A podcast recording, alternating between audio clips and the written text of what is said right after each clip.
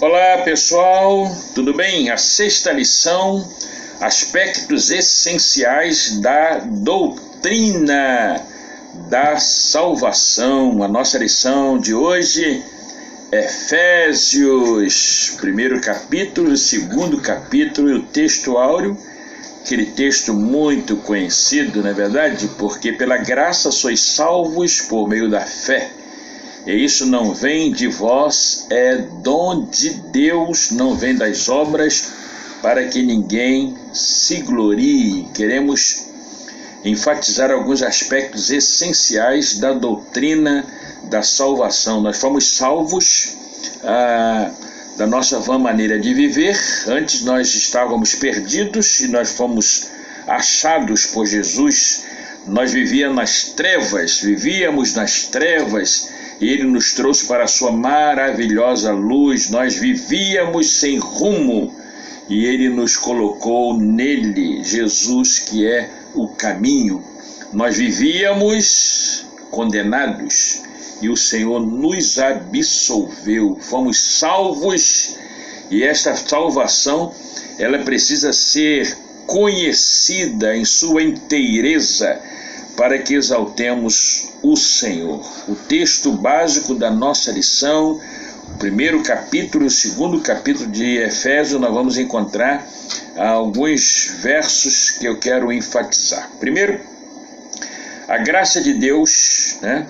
A graça de Deus restaura o homem para o louvor e para a glória de Deus. Efésios 1:6 diz lá que fomos salvos para o louvor, para louvor e glória da sua graça, diz o apóstolo Paulo. Então, para o louvor da glória de Deus, por causa do quê? Da natureza da salvação, por causa do preço da salvação, por causa da eficácia de nossa salvação que está em Cristo Jesus. Ele nos regenerou, ou seja, ele nos gerou de novo, fomos gerados de novo e fomos feitos de novo e feitos então para o louvor da sua glória.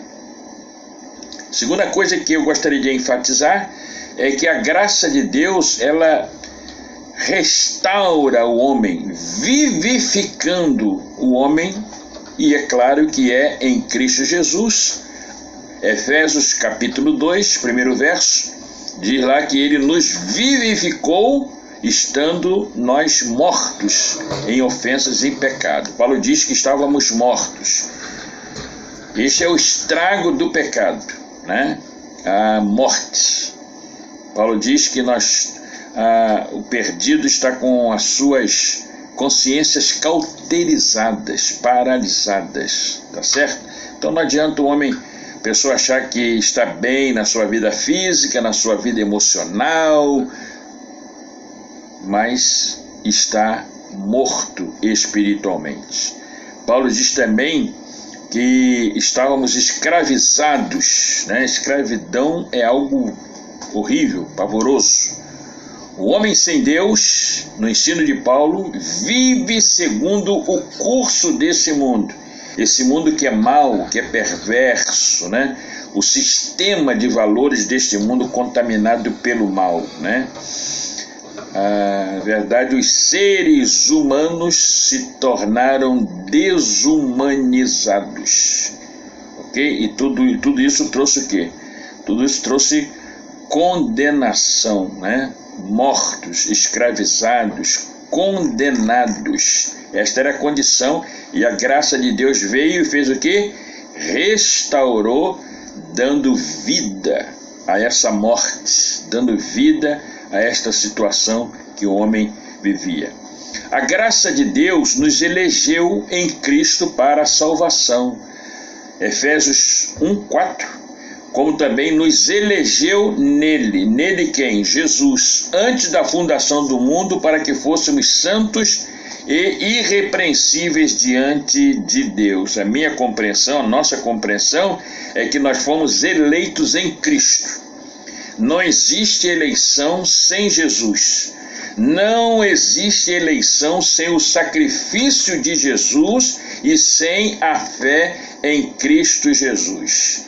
Deus em Cristo veio restaurar a nossa condição. Portanto, a eleição ela precisa ser entendida à luz da pessoa de Jesus. A eleição é em Cristo Jesus, ok? Deus exerceu a sua soberania e por isso em Cristo e, que, e com base na sua presciência ele elegeu.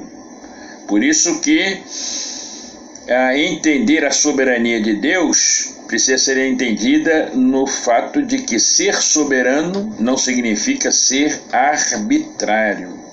E também o livre-arbítrio foi dado para o homem fazer as escolhas morais, né? Se Deus é a causa de todas as ações humanas, então os seres humanos não seriam moralmente responsáveis. Livre-arbítrio não é contrário à graça de Deus, à graça do Senhor, ok? A graça de Deus, irmão, se tornou eficaz por meio da redenção, então, né?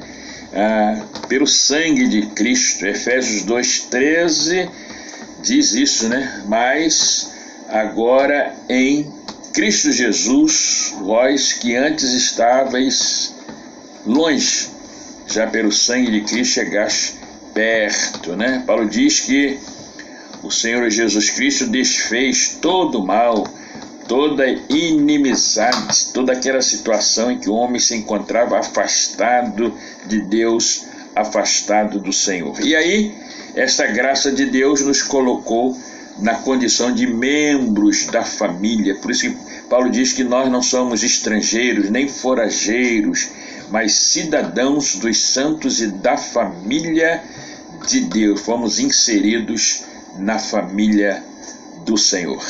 Deus abençoe. Boa lição para você.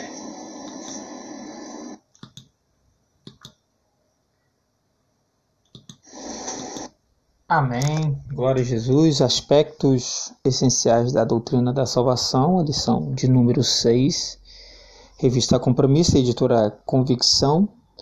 Agradecemos a Deus pela vida do pastor Hudson Galdino, que tem é, é, separado né, o tempo dele para nos orientar, nos abençoar a respeito uh, das cartas de Paulo. Né? E entramos na lição de número 6, nas, na carta de, aos Efésios. Né? E ao texto é, básico, é, Efésios capítulo 1 e 2, e o áureo Efésios 2, 8 e 9. Que Deus abençoe a sua vida e a minha oração é que a salvação de Cristo Jesus seja cada vez mais revelada ao seu coração pela graça, ou seja, um favor imerecido, nós não merecemos, mas pelo sacrifício de Jesus, do verdadeiro Cordeiro de Deus, nós temos certeza e convicção